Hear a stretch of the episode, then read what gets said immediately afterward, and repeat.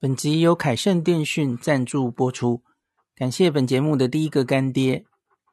如果你要去日本，在烦恼上网的问题，你的手机是十一 iPhone 十一以上的 iPhone，恭喜你，你可以使用去日本上网新趋势的 eSIM 虚拟 SIM 卡，没有实体卡，下单之后收到 email 的 QR code 就完成交易了。不再有寄送卡片、寄送 WiFi 机的麻烦问题，而且根本不需要更换原本的 SIM 卡，还是可以接电话或是简讯，非常的方便。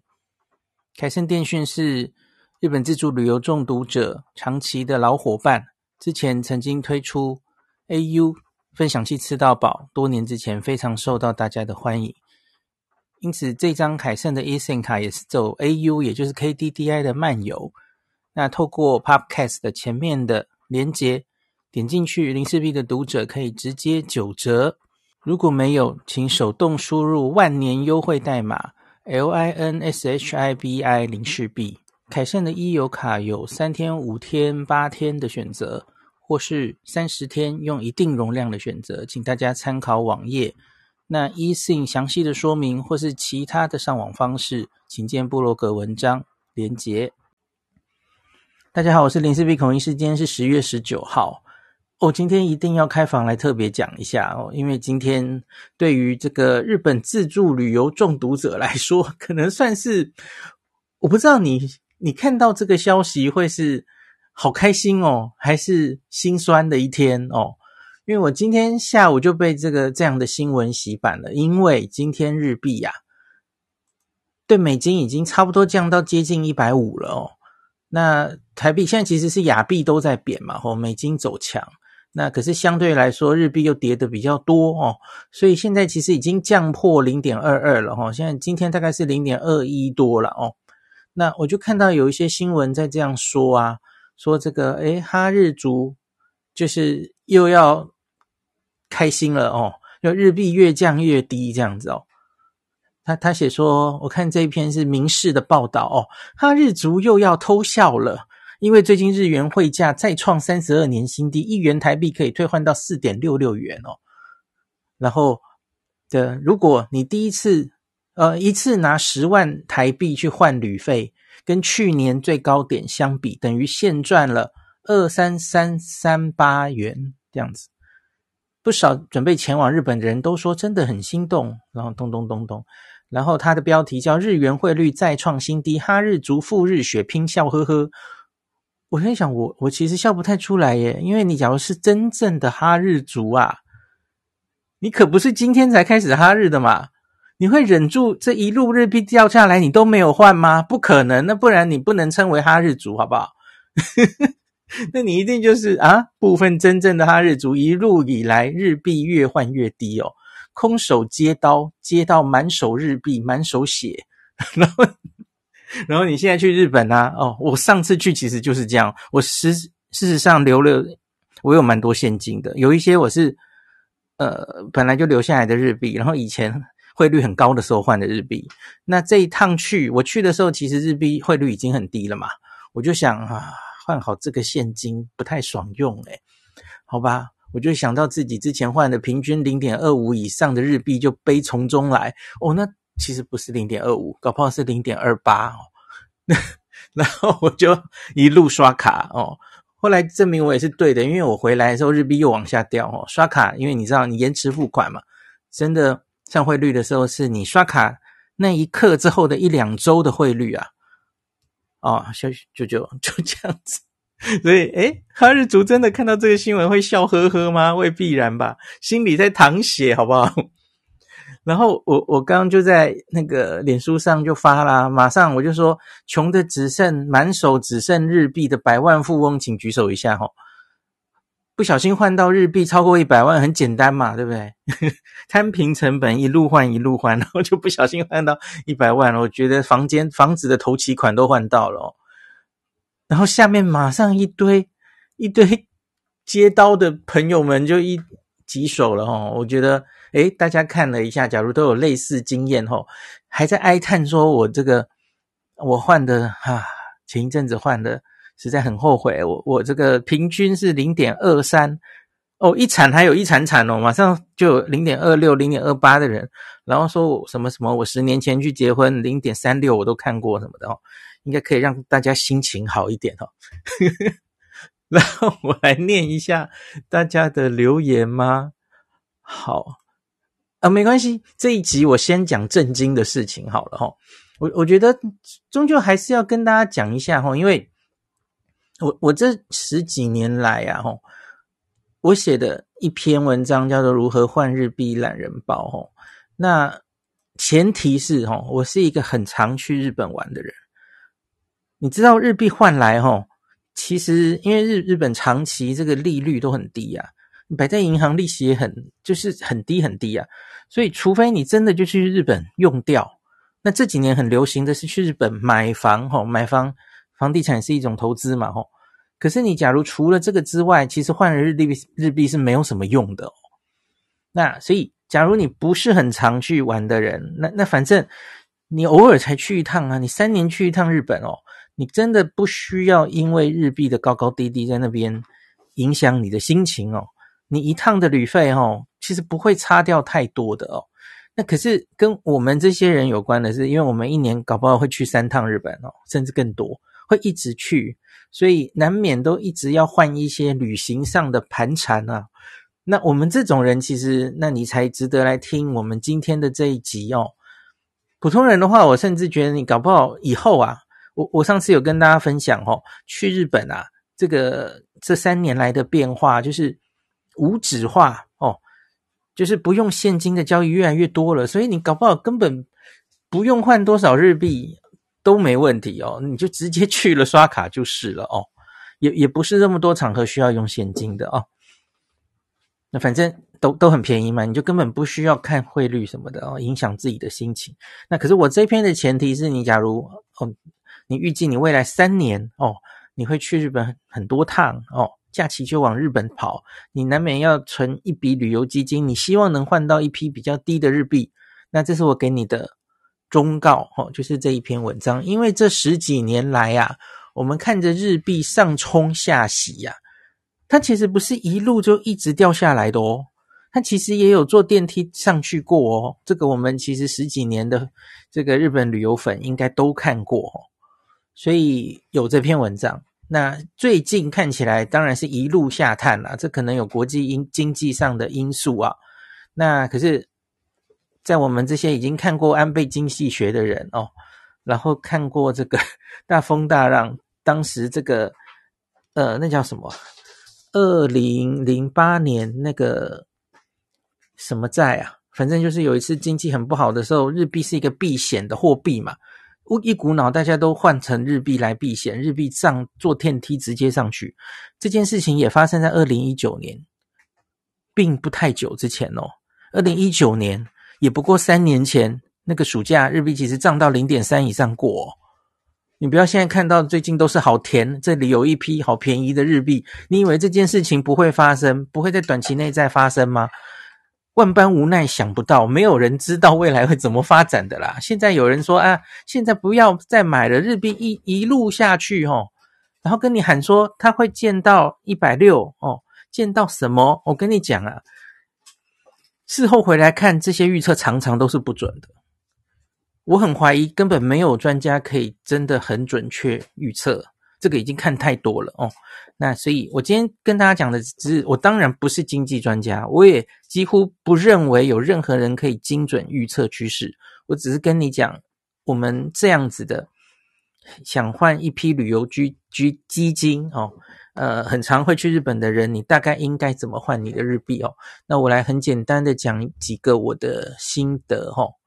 那第一个就是哦，当然很基本的知识，我觉得大家就看我这篇文章，看 Podcast 前面的连接，前面有解释一些什么呃卖呃这叫什么现金卖汇或现金买汇，然后还有集期跟。及机器买汇跟卖汇有什么差别？要怎么看这些数字？齁，那自己点进去看吧。齁，那我要讲我自己的几个原则。齁，那第一个就是申请外币账户。我我我今天看到有一些人留言说，哎，我我反正就是要去之前，我就拿着现金去台币现金去日本，呃，对不起，去银行换日币现金，就像土法炼钢了吼。这是那种三年去一次的人的方式，可以这样做，没有问题哦。那可是我现在说的是，是你长时间看到日币低了就要换，就要换。对你来说最方便的方式，当然是要申请一个外币账户嘛，吼。那很多人要投资的话，哦，也也常常会需要外币账户，因为比方说你要换成美金，然后用美金计价的基金等等的，哦。那现在这个网络银行都很方便了啦，哦。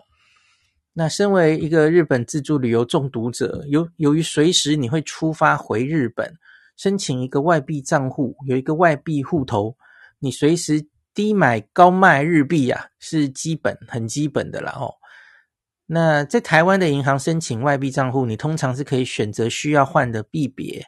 那比方说，我会选港币、日元、欧元、美金这些主要的货币，你都可以互相转换哦。那题外话，你要买基金也是选择外币交易的话，你才可以避免掉这个汇差的损失哦。那很多银行都可以很方便的在网银上换汇。那至于什么银行哦，什么汇率可能比较甜哦？那比方说，或是你假如很多资产都放在同一个银行哦，你是他的 VIP 哦。有些人对有些银行对这些 VIP，他换汇上那个汇率可以给你比较好的价钱。这个大家可以自己再去呃打听哦。每个银行都不一样哦。那特别要注意的是哦，那个。从从你自己的台币账户线上换，这是看即期汇率了哈，就不是现金汇率哦。即期汇率换成外币哦，这个动作本身是不需要另外的手续费的哦。那我刚提过，你可能可以用较优惠的即期汇率来换。那一天的交易额可能有上限，这个要注意哈。那有一种说法是要在银行的营业时间里面换。你非营业时间来换汇的话，可能汇率会比较差哦，这个大家可以注意一下。那另外，假如你要把你这个外币汇率里面的钱领出来的时候，哦，通常它就需要一个手续费了哦。那这个理论上是什么手续费呢？那就是要看现金卖汇了。大家看到现金卖汇，那个就是银行。你假如是直接换现金的话，那个汇率其实比较差齁。那及其就是只是线上交易的那个汇率比较好，这样。那所以这中间有一个差，所以你假如真的要换成现金的话，银行会跟你要那个价差的手续费。好，可是呢，就如同我刚刚说的，假如你是这个银行的 VIP 哦，财富管理客户哦，其实我就是某家银行的，所以我直接把我的户头里的日币换出来。我是不需要付这个价差的哦，那大家也可以去打听一下你的银行哦，其他银行会不会有类似这样的优惠哈？好，那第二点是保存一部分的旅游基金。我现在的户头里，那是我当年啦哈，我现在其实是不敢数了，因为我也是一路空手接刀接下来的哦，那就不跟大家讲我有多少 日币了哦，讲了大家心情一定很好，我我这里刀子很多哦。我现在户头里有六六十万日币，我是死都不会卖的，见低就换，高了也可以卖哦。诶，这两三年才对日日本有兴趣的人哈哦，诶，我们真的看过日币很高很高的时候，零点三五、三六、零点三九，哦，真的有那种高的时候，我会卖日币的时候哦，就是前面卖买的太多了哦，日币后来哦涨得好高，我就把它卖掉一点哦，曾经发生过呢。可是很少见。后来整体趋势，这十多年来日币是大概来说是一路下降的啦。哈，当然中间有一些波折，这样哈。那我写这六十万，我也搞不清楚是多少汇率换的，然后我也不想搞清楚哦。可以不被高高低低的汇率影响心情哦。不过如果不是常去日本，就不建议这样做哦，因为日元利息呀，奇低无比呀。长期以来，日股表现也不怎么样啊，基金也实在没什么好买的啊。我我有这句话，是因为我当年就吃了日本基金的亏哦。大概在二零零八金融海啸之前呐，日股啊，诶，好像有一两年的荣景。那那个时候是我是大学刚毕业，我也上了当哦。那诶，日股很久没有那么好了哈，基金表现不错，就买了，然后然后就就然后就没有然后了，就损损负三十负四十什么的哈。好，所以留着日币，除了拿去日本花掉，还真不知道做什么哦。好，可以可以去买房子，嘿，好，OK。好，第三点，不要贪心，觉得应该还可以再低而迟迟不换。不要设定一个数字，比方说，哦，零点二八以下我才要换，那你有得等了哦。有一波下跌就可以买一些，如果处在一个日币。走跌的态势，反而要小心反弹。谁知道日币会不会忽然来一个大反弹，让你屠夫夫妇没有买到便宜的汇率？这件事情在这十几年来发生过蛮多次的哦。大家自己去看那个日币的汇率的历史曲线，你其实就可以看到。而且我们常常形容为这叫做坐电梯上升。这件事情最常发生在什么时候？就是某一次金融危机的时候。经济很差，吼，大量的资金从股市获利了结或是避险出场，然后日币当成避险的货币，然后大量换入日币，日币就会坐电梯上升，吼，这十几年已经发发生过太多次了。那可是这这样子的，嗯，连结好像最近有点不太不一定了，吼。总之，这个跟经济有关。那我们继续看。就就像现在啊，现在低到零点二一了哦，谁知道接下来会到底低到哪里才是低点哦？它会不会忽然因为某个因素，然后就迅速反弹在某个反弹到某个价位哦？这个没有人抓得准的啦。好，可是最近大概近期应该日币还是会在这种偏甜的水位，多半的人的声音是这样，没有错啦哦。只是我要把历史上的事情也跟大家讲哦。好，第四点其实就是分批换入是避险的重要方式哦。那比方说，你计划两个月后要去，你总共想换十四万日币，比方啦哦，那你可以见到低就换个四万，你分三四次把你要要换的基金分次把它换完。那你不要一次梭哈哦，一次梭哈你其实就赌得蛮大的啦哦。那这样就跟定期定定额的基金概念有点像哦，可以分散风险了哦。那如果你发现你去日本时日币又低了，那你就一路刷卡好了，回来再把日币存回银行，或是直接就等到下一次再去用了哦。因为存在银行里也没什么利息利息的。那第五点就是可以参考，但不要太相信所谓啊金融专家、汇率专家的预测哦。我我就常常看到有一些文章哦，金融大师什么的，说什么美元会见到某个数字啊，吼，日元兑美元会在多少内见到多少啦，吼，哇！我写这篇文章的时候，那时候你知道我写的数字是什么？日元兑美元会在，我记得他说什么半年内会见到八十八，天哪，八十八是什么数字啊？我现在已经一百五了，我的天哪，这差了有没有快两倍了哦？那请告诉我，你有遇过准的吗？我真不知道他们是怎么写出这些预估的哦。那实在是，嗯，像我二零零六年呢、就是我去日本结婚之前，因为我有结婚的需求嘛，我需要一大笔日币，所以，所以我一就开始注意汇率嘛，哦。那二零零六年那时候是怎么样呢？当时市场上是一片看涨日元，然后看好日股。就是我刚刚说的嘛，我那时候也买了一点日本基金哦，看衰美元呐、啊，哦，结果咧，嗯，就是日币一路慢慢的跌到零点二六，美国一路涨到三十三。二零零六年我看的那些文章，专家们全部都被打脸了，那就日日元就是二零零八年金融海啸跌到一定的程度之后，它才一路又上升回去哦，这样子。好，那再来，我们来看第六个哦。股市跌，日币就会涨吗？这是我刚刚说的那个避险基金的一个因素哦。这个原则在二零零八年金融海啸之前，真的蛮准的哦。原因是因为日元套利交易，当时日币会随着股市大起大落啊。股市涨一波，日文日元像崩盘一样直接自由落体。股市大跌，日元就像坐电梯一样直线上升哦。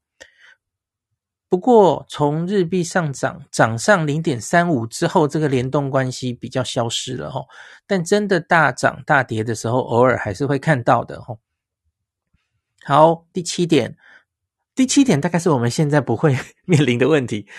要出发了，日币越来越高怎么办哦？二零一九年的时候，很多人面临这个问题。我我我疫情前最后一次去日本，那那左右哦，因为日币又再度涨到了零点三，那要出发了哦，日币越来越高怎么办哦？那我会说，一周以上还没有换的，我会建议大家等等看，等它下来。那一周内要成型但还没换的朋友，有一个赌博的方法。反而也是一路用刷卡哦，我刚刚说日币一币一一直跌，你也是一路刷卡，一直涨哦，你也换不下去的时候，其实你也是用刷卡哦，因为刷卡用的是即期汇率，而且会刷卡之后数天才请款，也许当时的汇率就会掉下来了哦，当然也可能更高哦，那就看你自己的运气了哦。那至于要用哪张卡，当然。还要考虑这个海外刷卡手续费的问题哦。那建议要选一张海外消费可以有至少两 percent 现金回馈以上的卡哦。现在有一些这种卡就被称为日本旅游神卡什么的，大家可以 Google 关键字就 就可以找到了哦。好，另外还有一个这这几年比较呃常用的，这些我老婆也都是用这个，就是双币卡了哦。那个很流行的双币卡，这个。它到，你看我我刚提的，你拿一般的信用卡到国外消费啊，那就是即期汇率。我刚说的齁，请款那个时候的齁，那会因为结算日不同造成汇率变动，这就超之于他人了嘛。哦，那可是双币信用卡这样的，呃，最大的好处就是，如同我们这一篇说的东西齁，你可以自己控制。你自己在汇率好的时候先换好外币，那需要使用外币消费的时候，直接就是从信用卡的外币外币账户扣款。一般的需要经过汇率换算，然后扣你台币的账户嘛，哦，可是双币卡就不是这样了，哦，所以它其实就是结合我们这一这一集讲的，你前面就是有一个日币账户，呃，然后你就。平时就攒了一些日币，换了一些日币，是你可以控制这个汇率，是你能接受的范围。然后你双币卡，它扣款是直接扣日币，所以这个是等于是刷信用卡可以 delay 付款，那可是又可以控制汇率的一种形式哈、我这几年也是都用双币卡了哈、那只要啊，就是你刷卡回来。到你付账单之前，只要汇率还有下来的机会，你都有机会来得及捡到比较便宜的日币来付账单了。哦，那我这篇文章通常都会做一个惯例的照样造句。哦，那我们可以顺便比较一下。哈，二零一九年中跟现在三年来，哦，这个物价有什么改变？哦，各位朋友，假如你今天哦去退换新台币五万块的旅费，五万，你可以换到二十三万。八百四十块日元啊！二零一九年八月十三号，这个是日币当年的高点，汇价零点三零二九。那当时能换到十六万五千零七十一，哈，二十三万跟十六万，这可是差了六万五千七百六十九日元呢，六万日元呢，这差的实在太多了哈！这六万日元可以让你哦多吃六十七碗伊兰拉面。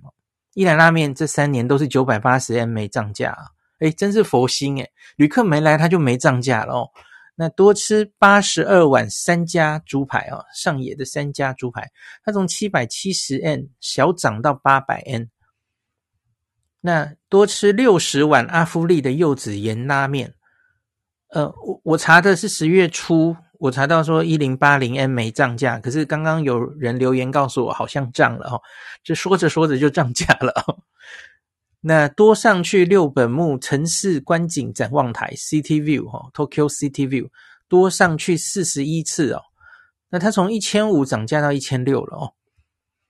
那多吃十三次这个丰洲市场的寿司大这个主厨 Omakase 套餐。三年前四千五，现在涨价到五千日币哦。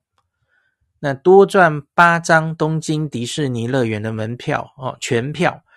三年前是七千五，现在是涨价到七千九起。